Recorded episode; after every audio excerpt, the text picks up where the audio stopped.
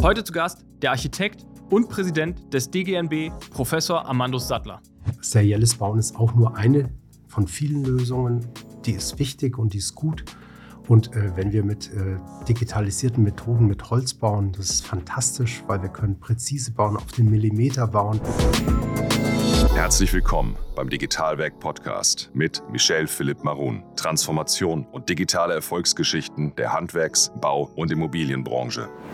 Ich habe mir heute einen echten Rockstar der Architektur eingeladen. Er ist Professor, er ist Architekt, er ist Präsident aber was er genau ist und macht und welchen Einfluss er in der Bauszene hat, dazu in der Folge mehr. Wir haben auf jeden Fall über Nachhaltigkeit, über Architektur gesprochen. Wir haben crazy Sachen erörtert und definiert. Das heißt, wie kann ich aus einer Rolltreppe eine Fassade bauen? Amandus, so viel steht fest, hat das super einfach rübergebracht. Also dranbleiben und dann erfahrt ihr, was aus einer Rolltreppe alles gemacht werden kann.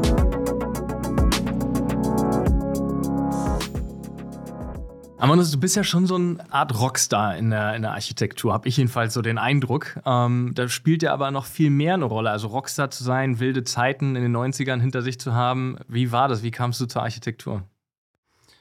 Ja, Architektur war, glaube ich, nicht meine erste Wahl sogar, sondern ich hätte, glaube ich, lieber Kunst studiert. Okay. okay. Aber das habe ich mich nicht getraut. Warum? Hast du die Bilder wären nicht so gut geworden, oder?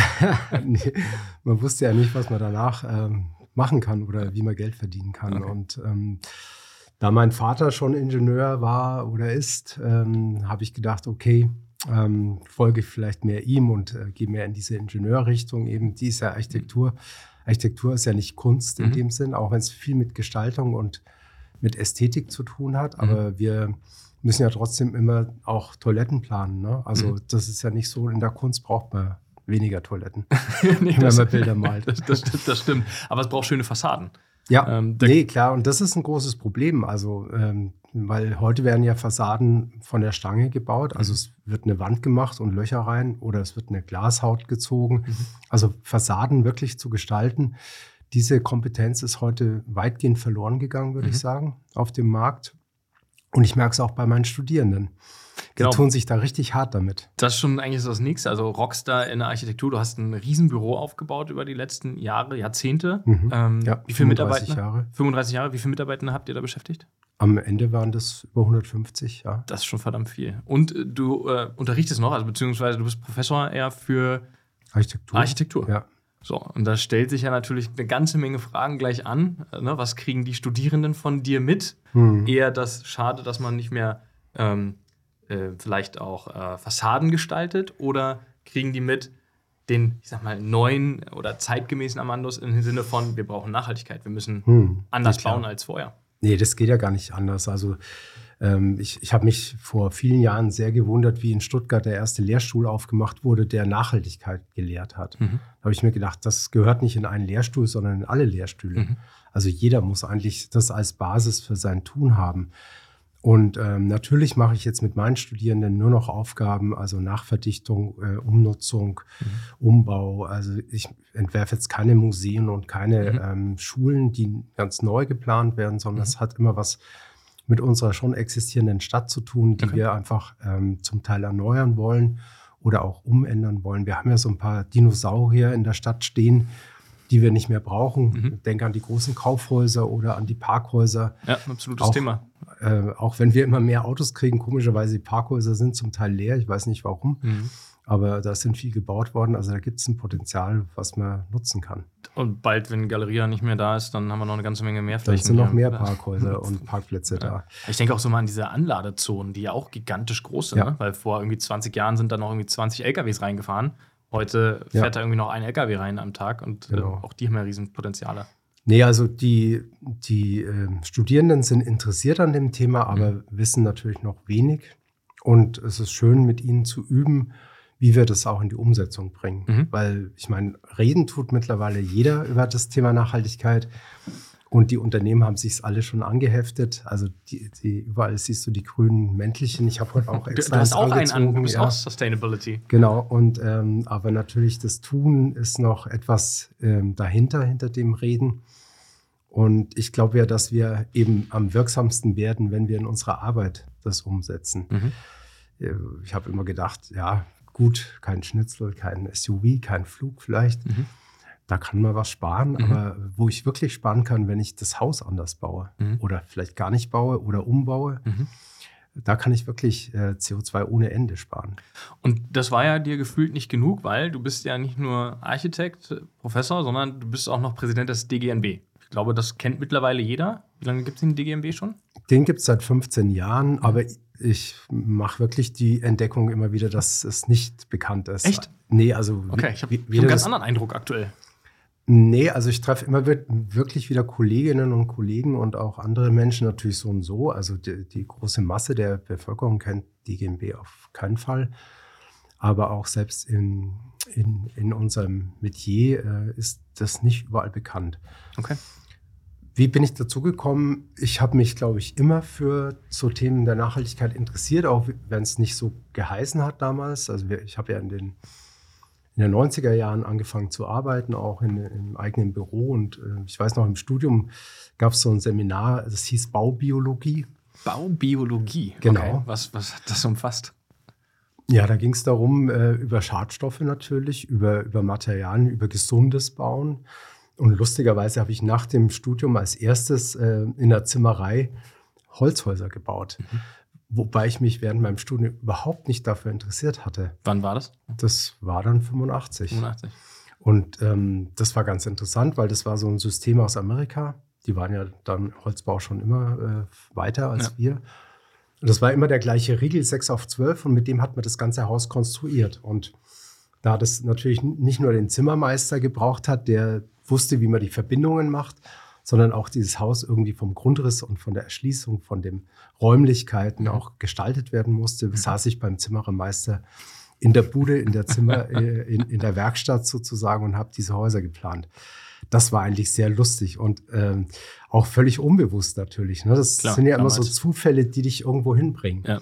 Und mein Prinzip ist eigentlich so, dass ich Zufälle gerne annehme. Also ich nutze Chancen, die mir geboten werden. Mhm bin neugierig und äh, von daher so bin ich wahrscheinlich auch zu der DGNB gekommen. Okay, also ich finde DGNB nämlich, also ich war letztens bei Edge Technologies, die sitzen ja hier gleich um die Ecke und ja. äh, war im Büro bei denen und da standen überall die Zertifika Zertifikate ja. DGNB zertifiziert, dieses Gebäude- und Bauvorhaben. Also ich war, das haben, war schon sehr präsent im Meetingraum. Ne? Also die haben das. genau, es gibt ja Unternehmen, die haben ähm, also auch die LBBW in Stuttgart zum Beispiel, die Landesbank, die haben vor ein paar Jahren einfach mal beschlossen, sie zertifizieren jetzt jedes Gebäude, was sie neu bauen. Okay. Äh, ohne Wenn und Aber, einfach ganz grundsätzlich. Und solche Unternehmen gibt es. Mhm. Und es gibt mittlerweile von diesen Unternehmen doch einige, äh, die das einfach angenommen haben als Thema und dann auch, äh, ohne, ohne dauernd zu fragen, was kostet das, welcher Aufwand ist was das kostet und das? sowas. Das, kann, was, kann man da ja, das, es kostet ja immer, immer gleich viel. Ähm, das ist ja, wenn du ein 30 Millionen Projekt machst, sind ja 100.000 Euro nichts. Ja. Ja, ja, nee, absolut. Ähm, und es ist ja nicht so, dass die, die GmbH das Geld kriegt, sondern das ist ja der Auditor. Und der Auditor ist ja ein freier, mhm. freier Ingenieur, der mhm. das ähm, auditiert über mhm. die äh, Zeit der Planung und des Bauens.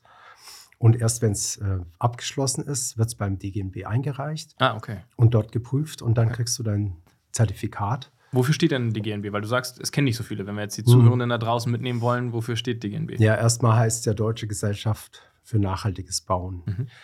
Und äh, das Ziel war eigentlich, alle, alle Player des, äh, der Immobilienwirtschaft, der Bauwirtschaft äh, in diesen Verein hineinzubringen. Mhm. Also es gibt hier keine Grenzen, sind alle dabei, vom mhm. Hersteller über den Investor, über den Architekten, Architektin, die Ingenieure. Also sind alle dabei. Und das heißt, äh, wir können auch alle zusammenarbeiten dort. Und es wird auch praktiziert. Also wie ich 2009 für Audi ähm, haben wir dann einen neuen Showroom entwickelt, der weltweit gebaut wurde, über 800 Mal. Mit dem gleichen Konzept? Ja. Wow. Also mit so einem Baukastenkonzept, okay. aber mit den gleichen äh, Merkmalen. Könnte man von Nachhaltigkeit sprechen? in der Planung auf alle Fälle, ja. Nee, dann, dann war natürlich auch die Idee von Audi, dieses äh, Konzept, möglicherweise die Gebäude auch zu zertifizieren. Mhm. 2009 gab es noch kein Zertifikat für Handelsbauten. Und das mhm. ist ja ein Handelsbauten-Showroom. Ja, dann bin ich eben dort zu, auch zu der DGMB, wie ich gehört habe, dass dort das äh, Zertifikat entwickelt wird. Dann saßen wir in einem Riesenraum ich sage jetzt mal, da waren 100 Leute mhm. aus allen Bereichen der Bauwirtschaft und der Immobilienwirtschaft und die haben dann versucht, dieses Zertifikat zu bauen. Gemeinsam. Mit allen, äh, jeder hatte natürlich einen anderen Anspruch und eine andere Idee Klar. oder eine, ja, eine andere Anforderung. Mhm. Und trotzdem hat man sich ja darauf was geeinigt und mhm. hat dieses Zertifikat gehoben. Mhm. Das war eigentlich so der Beginn von, von meiner äh, aktiven Zeit in der DGNB. Und dann habe ich sehr schnell gemerkt, dass in der Architektenschaft dieses äh, Thema Nachhaltigkeit nicht angenommen wird. Weil es gab viele, die behauptet haben, Ästhetik und Nachhaltigkeit schließen sich aus. Also mhm. man kann eigentlich nicht nachhaltig bauen und das ist auch schön. Genau, modulares, serielles Bauen ja. verbinde ich immer mit Kastenprinzip so ungefähr. Das ist ja das, was man wahrnimmt. Ja, das draußen, ist ne? ja, also Zertifikate werden ja nicht nur für Modulbauten vergeben. Jedenfalls gab es da eine Diskrepanz, da gab es einen Konflikt und das hat mich interessiert. Und da habe ich angefangen, damals auch in der Lehre, da war ich in Köln als, als äh, Vertretungsprofessor habe ich angefangen, über Ästhetik und Nachhaltigkeit auch zu lehren, mhm. äh, auch nachzudenken, Vorträge zu halten. Und so bin ich dann immer weiter in dieses Thema eigentlich reingekommen. Und dann 2015 bin ich ins Präsidium gewählt worden. Und ja, seit jetzt drei Jahren bin ich Präsident. Aber schön ist eigentlich diese Zusammensetzung auch im Präsidium auch da sind wir äh, Menschen aus ähm, den unterschiedlichsten Bereichen. Also mhm. es sind Herstellervertreter dabei, es sind mhm. aus der, aus der Bankwirtschaft sozusagen, die, mhm. die auch ähm, den Überblick über die Immobilienentwicklung haben. Mhm. Es sind ein paar Architektinnen und Architekten dabei, es ist die Kammerpräsidentin dabei von der Architektenkammer. Also wir haben da einen, einen sehr guten Rahmen mhm. Um die DGNB auch immer ähm, da natürlich so ein bisschen ja in der Richtung mit zu äh, gestalten und zu beeinflussen. Ansonsten haben wir ja zwei Vorstände, äh, Dr. Christine Lemaitre äh, und äh, Johannes Kreisig.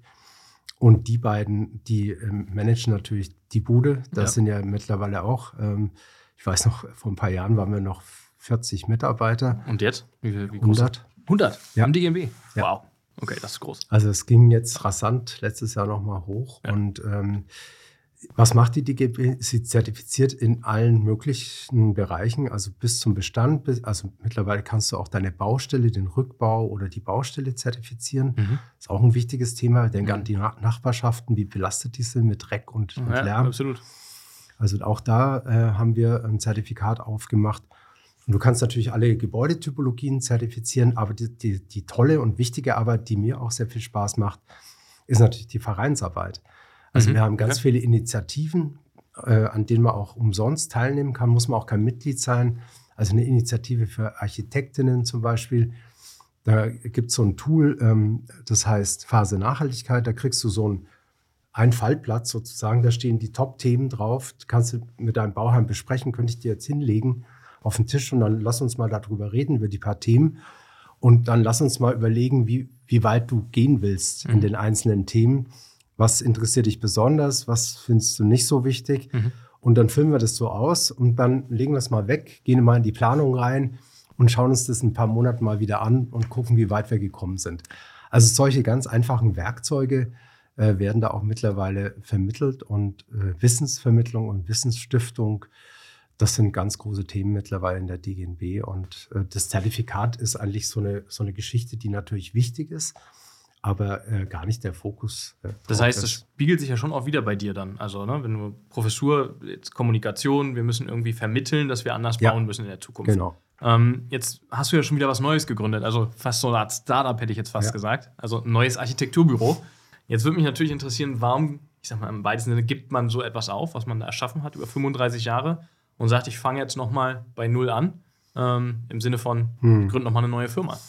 Was, was hat dich gestört oder was war es? Ja, sagen wir so, das ist ja ein toller, äh, das ist ja eine, eine Erfolgsstory, die wir da äh, hingelegt haben und, und die ja auch mühsam war und aufwendig. Ich weiß, 20 Jahre lang haben wir wirklich geoxt, äh, Tag und Nacht gearbeitet und dann kam so langsam der Erfolg. Also das ist ja auch eine lange Zeit. Es würde kein anderes Unternehmen, glaube ich, freiwillig durchhalten wollen, 20 Jahre mal ins, ins Nichts zu arbeiten mhm. und dann langsam zu spüren, jetzt kommt unsere Arbeit langsam an.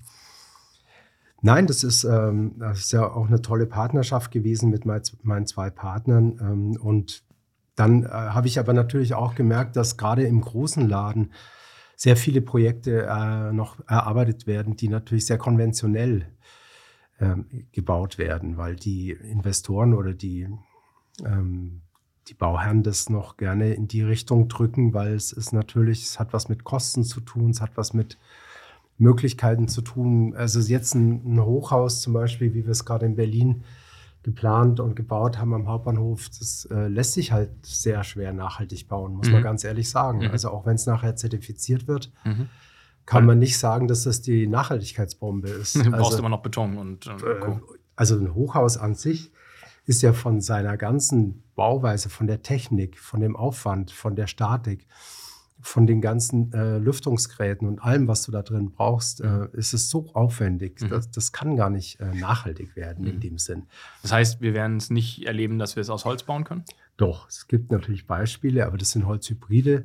Da muss man auch genau hinschauen, mit welchem Aufwand natürlich dann das Holz noch ähm, unterstützt werden muss, damit es überhaupt steht. Das gibt schon, aber ähm, die Typologie Hochhaus eignet sich nicht unbedingt für, für das für Holzbau. Ja. Also, das kann man so sagen. Für euch habe ich noch was super Geiles im Gepäck heute. Und zwar pünktlich zur Bau 2023 wurde die neue Plattform Bau Insights für Messebesucher, Aussteller, Hersteller und alle Bauinteressierten gelauncht. Das Beste an der Plattform, die ist jetzt für euch 365 Tage im Jahr online und versorgt euch das ganze Jahr mit Informationen zu Herstellern, neuen Produkten, Innovationen und Events. Was mich persönlich am meisten freut, ist natürlich, ihr könnt dort und auch wirklich nur dort unser exklusives Format Bau Insights Talk euch anschauen. Und zwar haben wir zwölf Gäste, unter anderem Jan-Henrik Goldbeck oder Gerrit Siebert. Und dazu braucht ihr euch nur anmelden auf www.bau-insights.de. Probiert es einfach aus, erfahrt innovative Trends, erfahrt neue Produkte, neue Events, haltet euch einfach up to date. Im Übrigen nicht vergessen, nach der Messe ist bekanntlicherweise vor der Messe. Am 4.7. bis 6.7. findet die Digitalbau in München statt. Also, ich hoffe, wir sehen uns da.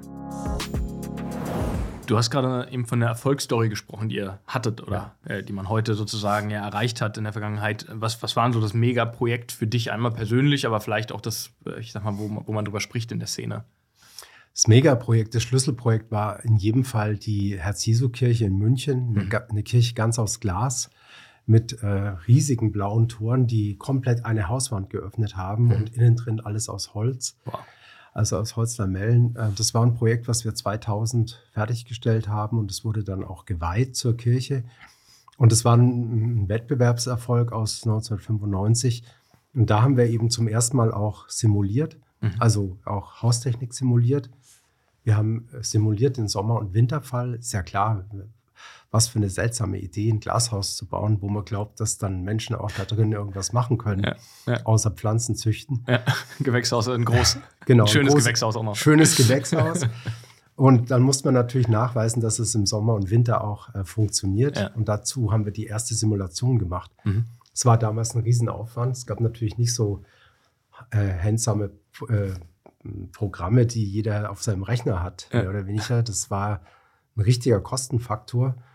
Und äh, wir sind froh, dass der Bauherr damals, also die katholische Kirche, das auch alles mitgetragen hat. Mhm. Und das Schöne war, wir haben dann Lösungen gefunden. Also, wie du dir vielleicht vorstellen kannst, hat diese Kirche keine Klimaanlage gekriegt. Mhm. Obwohl es ein Glashaus war. Und mhm. im Sommer, sage ich mal, im schlimmsten Fall vielleicht da 60 Grad drin. Was habt ihr gemacht? Bewegliche Elemente oder Fensterelemente? Wir, haben, äh, wir haben ganz viele äh, Maßnahmen getroffen. Und das mhm. ist auch so ein Prinzip der Nachhaltigkeit dass du nicht sagst, ich erledige das mit einer Sache, mhm. also Klimaanlage. Fertig aus. bin ich. Genau. Ja. Jetzt muss ich irgendwie woanders wieder einsparen. Genau, also die braucht so viel Strom und das ist so eine ungesunde äh, Luft, die da drin entsteht und die, die Kälte und dann zieht es und so weiter. Nein, wir haben dann überlegt, welche Maßnahmen wir ähm, machen können und die äh, entscheidendste oder interessanteste Maßnahme war eigentlich eine natürliche Entwärmung. Mhm. Das heißt, du führst unter der Kirche die Außenluft ein, mhm. führst die durch die ganze Kirche durch und lässt sie oben wieder raus und okay. die nimmt die ganze Wärme mit. Okay. Das war und 2000. Das, mhm. Und heute, 23 Jahre später, reden wir darüber, was Nachhaltigkeit ist und eigentlich alles super komplex ist. Aber Ja. ihr habt das ja damals schon irgendwie Also wir haben- durchdacht, ohne wir dass haben- Sustainability dran stand. Genau, wir haben eigentlich eine, äh, ein Gebäude geplant, was eine regenerative Haustechnik hat, Mhm. die ohne große Stromleistung auskommt. Wir haben ähm, eine Grundwasserkühlung, also einen Wärmetauscher im Grundwasser, der uns dann Kühle geliefert hat, Mhm. um den Boden und die Decke zu kühlen. Auch da haben wir keinen großen Aufwand gebraucht, die eine Pumpe quasi, die das bisschen Wasser da hin und her befördert. Und wir haben ähm, einen Erdkanal gehabt. Wir haben Verschattung natürlich durch die Lamellen gehabt, wie du vorhin schon gesagt Mhm. hast. Also der Innenraum war komplett äh, geschützt. Mhm. Und, und so haben wir es geschafft, diese Kirche irgendwie zu konditionieren, dass sie funktioniert. Und das war eine tolle Zeit. Und das war in den 90er Jahren. Und, und ich äh, habe neulich mal überlegt, warum sind wir eigentlich davon weggekommen? Ja, genau, das wäre jetzt die nächste Frage. Ja. Das dachte ich, deswegen hast du dich entschlossen, nochmal neu zu gründen und das, das neue nachhaltige Architekturbüro oder Startup zu Das, gründen. das ist genau so. Also ich habe neu Okay. gegründet, weil ich jetzt noch mal radikaler und eindeutiger ähm, nur Projekte machen möchte, die äh, wirklich noch neue Dinge ausprobieren, die wir noch nicht so gut hier in Deutschland äh, können, auch nicht machen können, weil die Gesetze oder irgendwas anderes dagegen steht, Hemmnisse äh, erstmal herausfinden und dann versuchen auch abzubauen. Mhm. Ähm, nein, ich habe das Büro nicht gegründet, weil ich zurück in die 90er wollte, also zurück in die Zukunft Zurück in die sozusagen. Zukunft, ja. Sondern äh, genau, weil wir ähm, sehr äh, wählerisch jetzt natürlich nur noch auf das reagieren wollen, was wirklich uns weiterbringt und nicht einfach weiterbauen. Also das geht nicht um, um die nächste Masse, das nächste Hochhaus oder das nächste Bürogebäude mit 30.000 Quadratmeter, sondern es geht darum, einfach Themen zu erforschen und äh, herauszufinden, wie wir das in Zukunft machen können. Ist das aber auch vielleicht so ein bisschen, weil du eine Checkliste oder in deiner Liste quasi eine Checkbox hast? Erfolg war da, also wirklich auch groß im großen Stil und jetzt, ich sag mal, der Hunger ist so ein bisschen gestillt vielleicht auch und jetzt sind es andere Themen, die dich treiben, auch äh, von innen heraus? Absolut. Also der Erfolg war da und, und die Wahrnehmung ist ja auch da. Das ist ja auch das Schöne. Ich bin ja jetzt äh, eben kein No-Name, der versucht, irgendwie eine Garage zu bauen. Ja, genau. nachhaltig, äh, sondern äh, da werden, kommen natürlich Anfragen, die sind in einer guten ähm, Kategorie und die interessieren mich auch. Und das sind ähm, oft staatliche Behörden oder Mhm. auch große Immobilienentwickler oder so, die Mhm. einfach ähm, mit begleitet werden wollen auf diesem Weg. Auch ähm, in Stuttgart eben zum Beispiel jetzt nicht abzureißen, 50.000 Quadratmeter, sondern eben umzunutzen Oh, okay. am Das ist schon Hauptbahnhof. richtig groß. Ja, und das sind ein- einfach tolle Projekte, die, Mhm. die man auch gern entweder als Berater mitbegleitet oder auch äh, hier in Berlin planen wir ja auch direkt mit dänischen Architekten zusammen. Am Hermannplatz äh, planen wir ein, ein Parkhaus um in ein Hotel. Ein Parkhaus gebaut, also wirklich ein altes Parkhaus, Altes 90er, Parkhaus, 80er Jahre genau. irgendwie und 2000. 2000, okay. Ja. Und äh, Und äh, das als Hotel. genau. Wird Und- ja oftmals als nicht machbar so schnell, ne? Weil da ist eine Abfahrt, die muss irgendwie zugemacht werden, also will ja keiner hochlaufen über Treppen. Genau, nee, da muss man natürlich ein bisschen eingreifen Ja. und, und wir nehmen auch ein paar Decken raus, weil die Raumhöhen natürlich nicht stimmen. Ja. Aber wir schneiden die Decken so raus, dass wir sie wiederverwenden. Und zwar Das äh, Element, was ihr rausschneidet, genau. wiederverwenden. Ja, die alte, die alte Decke. Was macht man damit? Ja, äh, im Hof dahinter bauen wir noch einen Neubau aus Holz und dann nutzen wir diese Deckenelemente als Holzhybrid, Beton-Hybridbau Ja. und äh, hängen die da wieder ein. Also wir wollen wirklich Wow. zeigen, wie Okay. man mit gebrauchten Bauteilen weiterarbeiten kann. Wir äh, schneiden die, die Träger raus, die so eine schöne Schwingung haben. Die Mhm. nutzen wir als Fassade, als neue Das ist bei dem Lieblingsthema von. Architekten, oder? Fassade, das, was man nachher sieht. Ja, natürlich. Und die schaut eben anders aus. Ne? Ja. Also, weil kein Mensch würde so einen dicken Betonträger in die Fassade stellen. Ist da der Bauherr dann bereit zu, dafür zu bezahlen? Weil Mhm. du brauchst ja mehr Research am Anfang. Du musst ja irgendwie Absolut. das Gebäude besser kennenlernen, Ja, ja. um dir dann Gedanken zu machen, Also- dass der Träger jetzt die Fassade wird zukünftig. Genau, es gibt neben dem Architekturauftrag einen, einen reinen äh, Materialstream-Auftrag, Okay. wo wir die Materialkreisläufe untersuchen. Wir, Mhm. wir äh, schauen, was können wir wiederverwenden. Wir kriegen auch eine Menge vom Nachbargebäude, der Karstadt. Der wird ja umgebaut, ähm, der wird zurückgebaut bis auf die Struktur und wir kriegen Naturstein, wir kriegen Glas, wir kriegen Metallteile Und wir kriegen, das Spannendste ist Rolltreppenstufen und dann bauen wir auch eine Fassade. Mit Rollt aus Rolltreppenstufen? Aus Rolltreppenstufen, ja. Okay, das ist ja verrückt. genau. Das, okay, das ist echt verrückt. Nee, aber lass uns noch mal bei den 2000ern ja. kurz bleiben. Ja. Warum äh, wir äh, das Problem, äh, also warum wir nicht auf dem guten Weg weitergegangen sind, mhm. den wir damals schon erreicht ja. hatten. Und ich glaube, dass das Entscheidende die äh, Finanzkrise war, mhm. 2008 die hat ja dazu geführt, dass du eigentlich nirgends mehr anlegen konntest als außer in Gebäuden. Mhm. Also diese ähm, Gebäude als Anlageobjekt war plötzlich ein Riesenthema geworden. Und was mh, hm, braucht man, wenn man ein Anlageprojekt ähm, finanziert? Man braucht Sicherheit, darf kein Risiko beinhalten, da wird nichts ausprobiert. Ja. Da wird so gebaut, wie man weiß, dass es funktioniert. Ja. Und das hat uns komplett ähm, auf so gelähmt, irgendwie. gelähmt, okay. ja, äh, zurückgeworfen, kann ja. man sagen. Und es hat natürlich diese ganzen Gesetze, DIN-Normen, diese Sicherheiten, die hat es total hochgespült. Mhm. Und ehrlich gesagt, wir haben nichts dagegen gemacht. Wir haben einfach mitgemacht, Klar. zugeschaut, mitgemacht. Aber hätte man anders gegenwirken können aus der heutigen Perspektive? Damals? Ja, wenn, wenn man es erkannt hätte, glaube ich schon, weil ich, wir waren natürlich nicht zufrieden über die äh, ständig neuen äh, Normen. Also wir haben ja Projekte gemacht in unserem Büro, die sind zum Teil über 15 Jahre gelaufen. Zum Beispiel an der Domplatte haben wir diesen ganzen Bereich um den, um den Dom erneuert. In, in Köln, oder? Ja, ja, das hat sehr lange gedauert, ja. also 15 Jahre. Oder wir haben die die Straßenbahn in Karlsruhe unter die Erde gebracht mit sieben Stationen. Das hat auch äh, mehr als 15 Jahre gedauert und dann hast, hast du dreimal umgeplant in mhm. der Zeit, weil immer wieder neue Brandschutzanforderungen, neue Gesetze und so weiter kamen. Also Berliner Flughafen ist ja kein, ist ja kein Ausnahmefall. das ja. ist kein Ausnahme. Nein, nein, genau. Das, das, das ist, sehr ja prominent, aber. Ja, es ist symptomatisch. Ja, absolut. Genau für diese Entwicklung. Ja. Glaubst du, wir stehen uns in Deutschland manchmal im Weg, weil wir erst zu viel uns irgendwie Gesetze ausdenken und dann versuchen, die in die Realität äh, ja, umzusetzen. Siehst du, siehst du das? Sehe ich schon so, ja, weil die Gesetze, die haben ja alle irgendwie einen Sinn. Mhm. Und jetzt stellen wir natürlich den einen oder anderen Sinn auch in Frage. Mhm. Also Komfort zum Beispiel stellen wir in Frage. Ne? Brauchen wir wirklich diese Schallschutzanforderungen? Mhm. Brauchen wir diese ähm, klimatischen Anforderungen? Schau dir mal so ein Programm von so einem Hotel an, von einer Hotelkette. Mhm.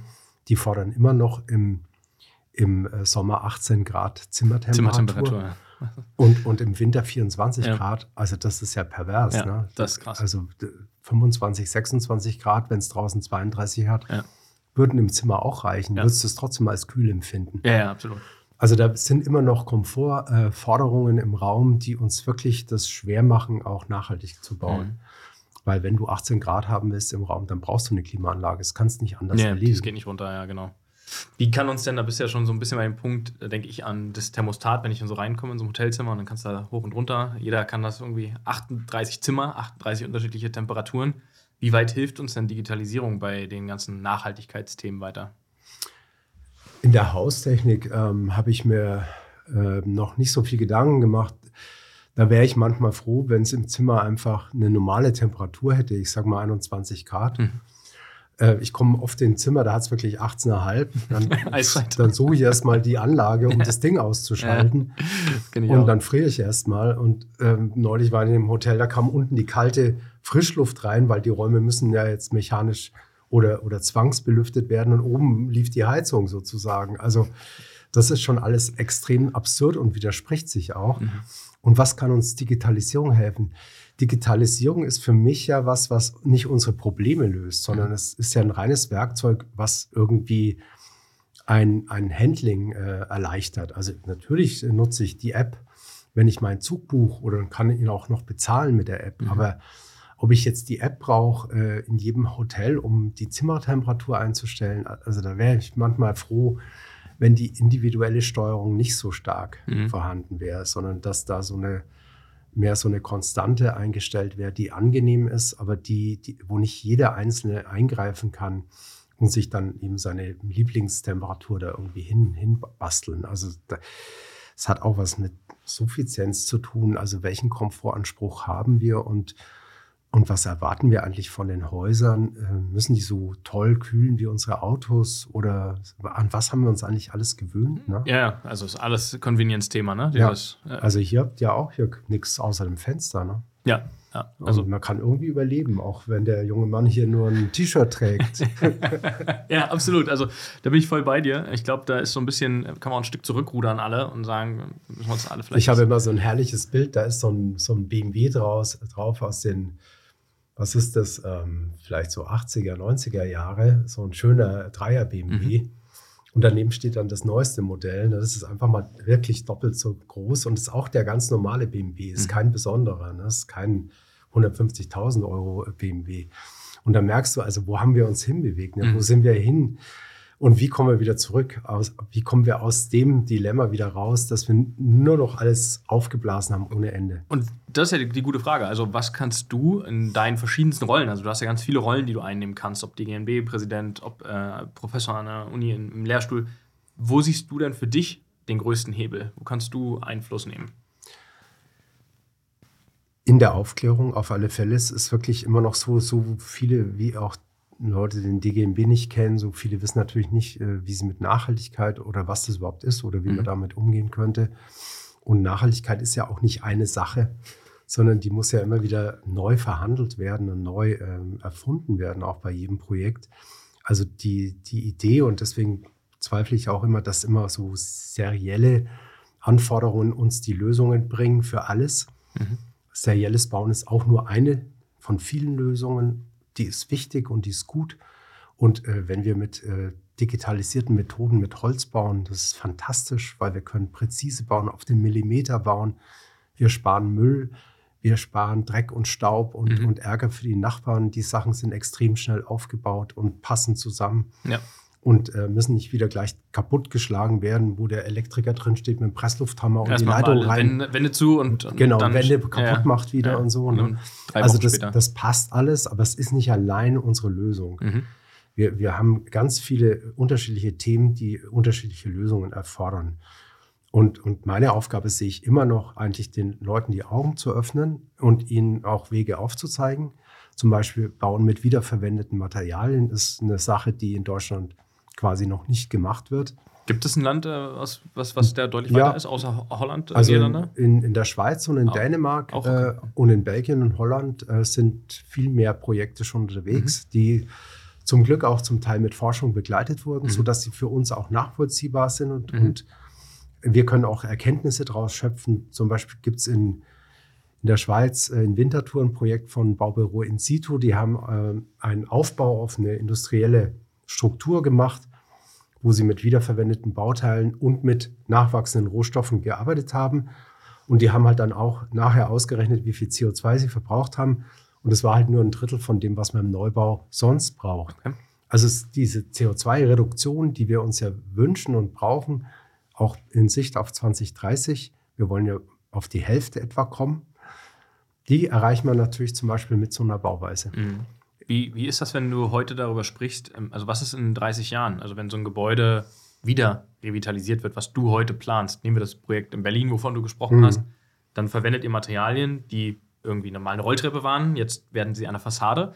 Ähm, dokumentiert ihr heute Materialien äh, akribisch genau, weil so eine Rolltreppe, die hat doch keiner mehr eine Ahnung, was da drinnen für ein Stoff ist in 30 Jahren wieder. Und mhm. sitzen wir ja vielleicht da vom gleichen Problem.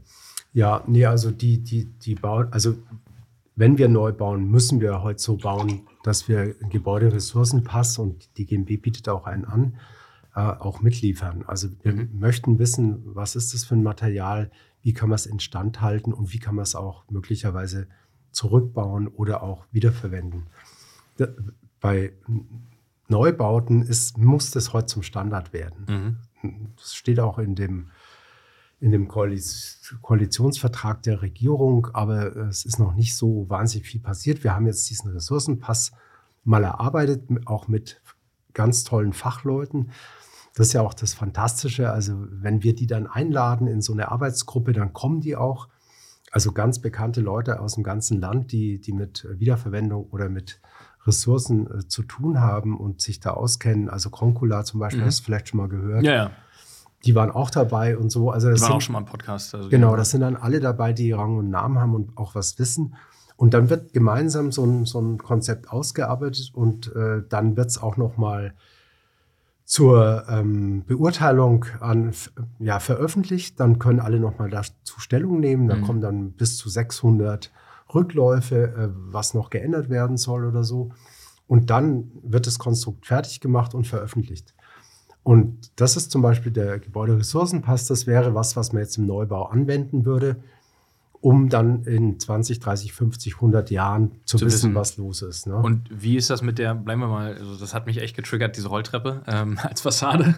Wie äh, ist das Thema mit, äh, ich sag mal, wer übernimmt eine Gewährleistung und eine Haftung dafür? Was ist, wenn da morgen irgendwie, weiß nicht, die Schraube wackelte. Das kleinste Übel wahrscheinlich, aber. Naja, dieses, dieses Aluminium- oder Edelstahlmaterial der Rolltreppe ist ja erstmal ein ganz normales Material. Mhm. Ne? Das, wenn du jetzt eine andere Blechfassade machen würdest, würdest du ja auch ein, ein 2 oder 3 Millimeter Blech oder irgendwas nehmen.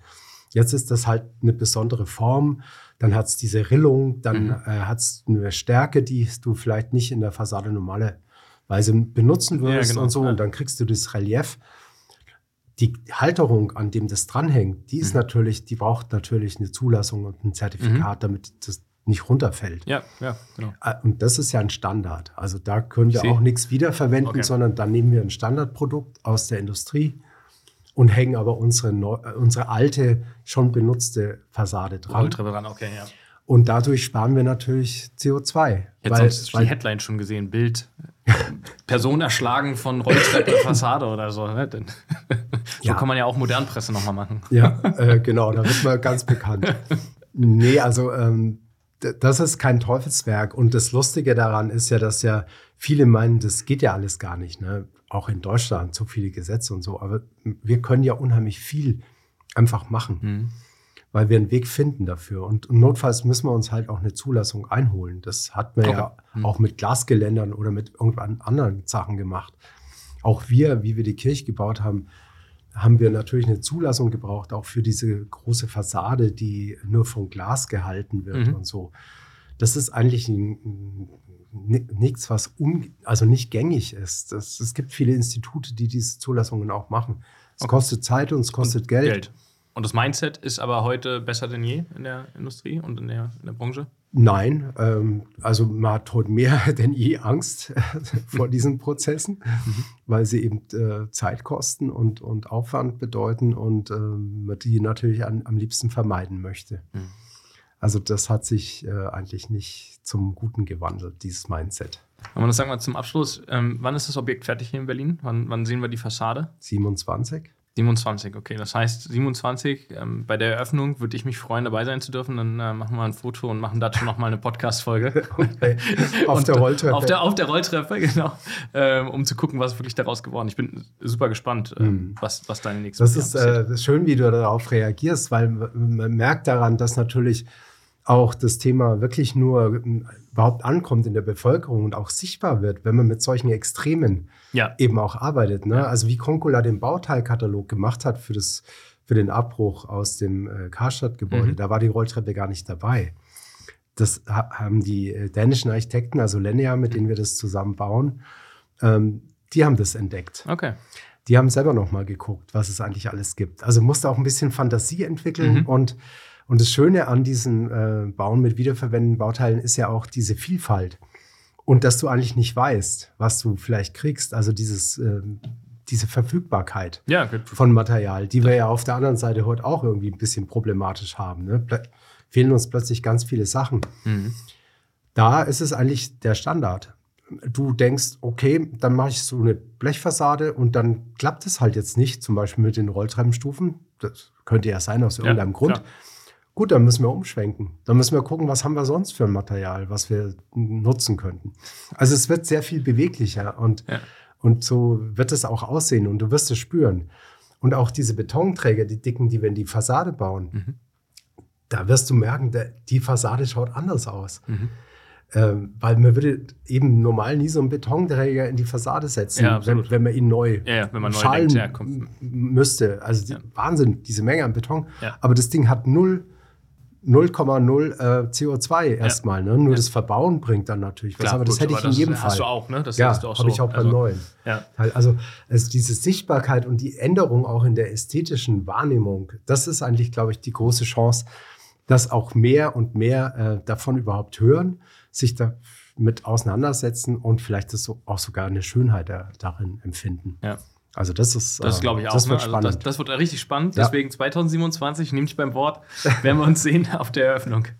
Aber das erstmal vielen Dank, dass du dir Zeit genommen hast. Und ich glaube, ganz wichtig ist, dass wir mehr kommunizieren, darüber sprechen, um irgendwie alle mitzunehmen auf die Reise. Ja, Meine und den. Mut auch. Ähm, also wir brauchen diesen Mut und wir müssen es jetzt machen. Das ist einfach, äh, wir haben lang genug geredet und wir haben lang genug uns gefürchtet davor.